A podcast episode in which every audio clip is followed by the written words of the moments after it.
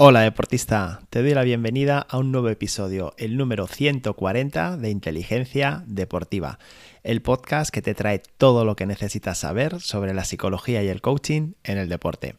Una semana más te saluda quien te habla, Miguel Ángel Rodríguez, y hoy voy a coger un tema que traté eh, recientemente en el blog de Inteligencia Deportiva y que hablaba sobre Rafa Nadal y unas declaraciones en una entrevista que le realizaron en la cadena de televisión española Movistar Plus. Fue una entrevista bastante profunda la que le realizaron, en la que hablaba de sus planes de futuro y hablaba de su situación. Como sabes, el tenista español eh, lleva lesionado prácticamente toda la temporada y esto, bueno, pues le está impidiendo competir con normalidad.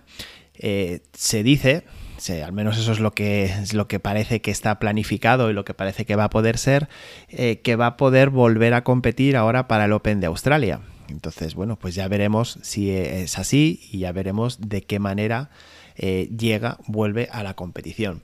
Como te digo, hace un par de semanas publicaba en el blog un, bueno, pues un artículo sobre una parte muy concreta de, esta entrevista en la que Rafa Nadal hablaba de la frustración. Por eso el título que le he puesto al episodio de hoy y que le puse en su momento al, artículo, Rafa Nadal y la frustración del deportista.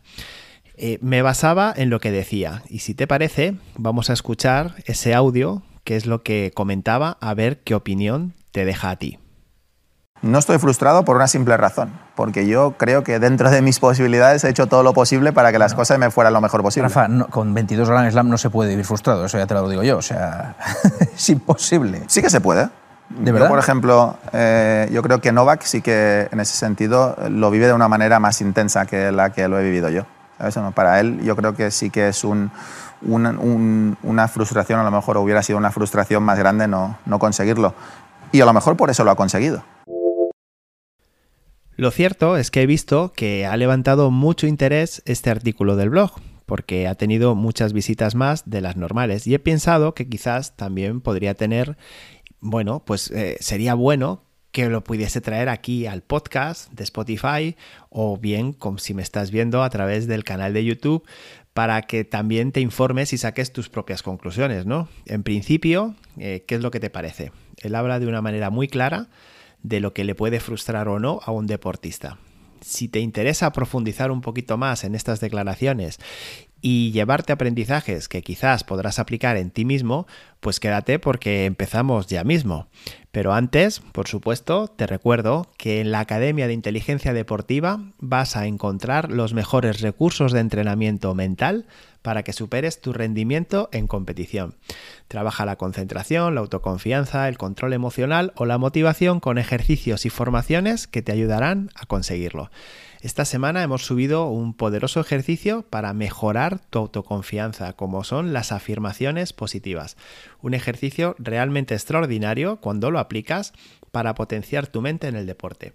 Si quieres mejorar tu rendimiento mental, como te digo, ya lo sabes, hazte miembro de la academia por solo 15 euros al mes. Entra en inteligenciadeportiva.es barra academia e infórmate de todo. Y ahora sí, ahora vamos con el tema de la semana, porque venía a comentar, como has escuchado, el tenista mallorquín, que él no se podía sentir frustrado porque había hecho todo lo posible para que las cosas le saliesen bien tanto antes de esta lesión un poco más grave o, que le ha tenido más tiempo apartado de las pistas, como después. En todo este proceso de recuperación, él siente que está haciéndolo bien y eso pues le hace pensar que no puede sentirse frustrado o le impide sentirse frustrado con lo que eso conlleva. Bueno, le comentaba el periodista Juanma Castaño, basándose en los títulos, como nos ocurre tantas veces con el deporte, que con 22 Grand Slams ganados, pues no es fácil sentirse frustrado. Bueno, eh, ante esto, Rafa comentaba que no tiene nada que ver lo que has conseguido a nivel de títulos para sentirte o no frustrado. Y ponía el ejemplo de Novak Djokovic en el que cree que él sí se hubiese sentido frustrado y que quizás por eso pues lo ha conseguido, ¿no? Bueno, esta segunda parte de su declaración, si te parece, lo hablamos un poquito después, porque efectivamente lo que dice Rafa eh, viene a ser que el que hace todo lo que puede no puede pedirse más. Si tú tienes la conciencia tranquila de que estás haciendo en cada momento lo mejor que puedes para conseguir tus objetivos, tus metas, tus desafíos, ¿qué más te puedes pedir? Eh, quizás la frustración viene cuando no estás poniendo toda la carne en el asador, cuando te exiges más de lo que pones. Ahí sí que muchas veces nos sentimos frustrados porque somos conscientes de que haciendo las cosas un poquito mejor, dedicándole un poquito más de tiempo a nuestra preparación física, a nuestro estado eh, mental, a, nuestro entrenamiento, si le dedicásemos un poquito más de tiempo y sobre todo, y esto es muy importante, no se te olvide, si le dedicásemos un poquito más de intención, eh, quizás los resultados serían otros. Y ahí es donde nos viene la frustración. Desde luego, si hay que exigirse en algo es en el proceso si hay que sentirse mal en algo, es en el proceso porque no hacemos todo lo posible. Pero lo demás es el ejemplo de siempre, que ya te he comentado alguna vez. Tú sueltas una flecha y cuando la flecha va volando ya no depende de ti. Antes sí que tienes que haber tensado bien el arco, haber apuntado bien, haber, bueno, haberte preparado adecuadamente para estar bien concentrado y en equilibrio mental. Ahí sí. Pero una vez que has disparado, pues ya está. Y si has hecho todas las cosas lo mejor que has sabido, la frustración no tiene cabida. Fíjate que la historia está llena de resultados sorprendentes, está llena de protagonistas que nadie esperaba y de momentos espectaculares tanto en forma de acierto como en forma de error. En este caso, Nadal de lo que está hablando es de su recuperación y de cómo está haciendo todo lo que puede para que en enero, como te decía en la introducción, pueda competir en el Open de Australia. Si no consigue su meta, bueno, pues a lo mejor lo que decide es retirarse, como también comenta en otra parte de la, entrevista, o, lo sigue intentando. Pero lo cierto es que quedarse solamente con el final de, de, su proceso, el decir, pues mira, al final no he estado lo suficientemente bien recuperado como para competir en Australia no tiene mucho sentido. Él ya tiene muchas razones para sentirse eh, exitoso y a diferencia de cómo opina el periodista, lo hace sobre todo por su rendimiento, no por su resultado. Como ves, desliga esos, esos resultados del ser o no, sentirse o no fracasado, del sentirse o no feliz o infeliz a nivel deportivo. Esto, por supuesto, te lo puedes llevar también tú. Tú también tienes que salir de esa dictadura de los resultados.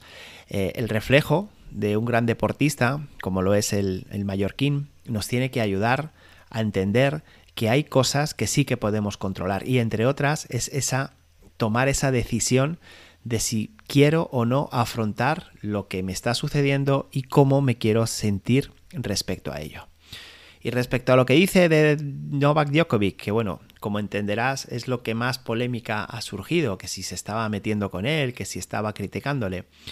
Bueno, yo creo que lo que comenta de él es que él, lo que viene a decir Rafa, es que Novak sí que se habría sentido frustrado de no haberse convertido en el tenista masculino con mayor número de Grand Slams. Eh, esto lo primero es algo que no podemos saberlo, solo lo puede saber el serbio. ¿vale? Empecemos por ahí.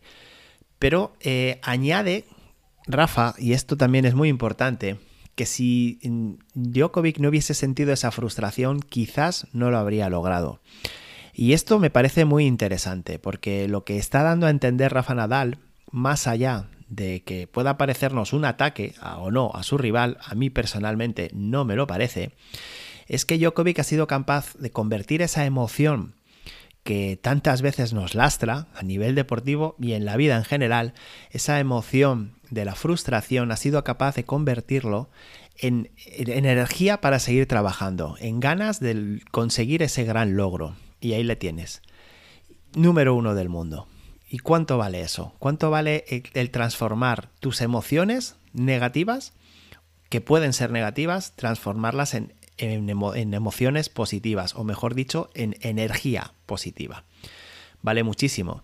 Fíjate, como te decía, que esta misma emoción vosotros mismos en los comentarios muchas veces me decís que no podéis con ella, que os frustráis tanto que os sentís fatal.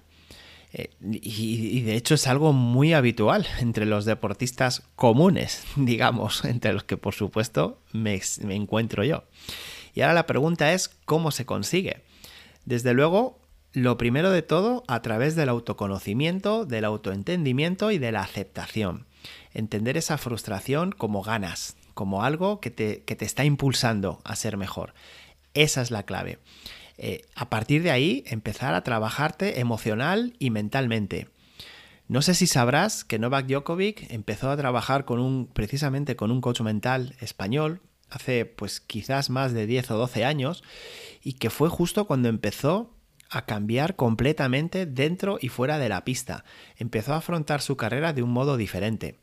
Es un tenista que defiende el mindfulness, la meditación, como la mejor herramienta para su transformación personal, su transformación mental y, por supuesto, su transformación deportiva. Y bueno, pues eh, por eso, más que un posible ataque al número uno del mundo, esto que comenta Nadal, a mí me parece más bien un elogio porque, bueno, simplemente es una demostración de que has sido capaz de coger eso negativo y transformarlo en positivo. Entonces, te dejo esos dos mensajes que para mí son muy importantes y que me gustaría que te llevaras en el episodio de esta semana. Por un lado, que si haces todo lo que puedes, nadie se puede sentir frustrado más allá de lo que se ha ganado. Y por otro lado, que esa frustración esa emoción tan fuerte que tratamos hace unos programas, unos episodios que puedes revisar en el podcast, esa, como te decía, esa emoción tan fuerte la puedes transformar en energía y la puedes transformar para que te ayude a conseguir tus logros, por muy grandes, por muy grandes que sean tus objetivos.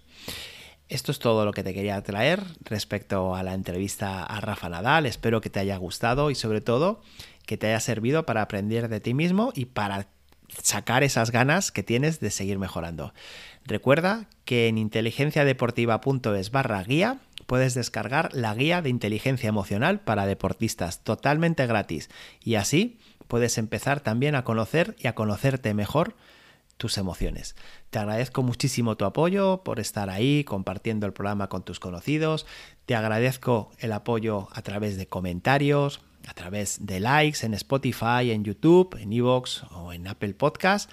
Y sobre todo, agradezco especialmente a todos los que ya formáis parte de la academia porque estáis haciendo posible que este proyecto siga adelante cada semana. Muchísimas gracias. Y recuerda que te espero la próxima semana. Hasta entonces, que pases un muy feliz día.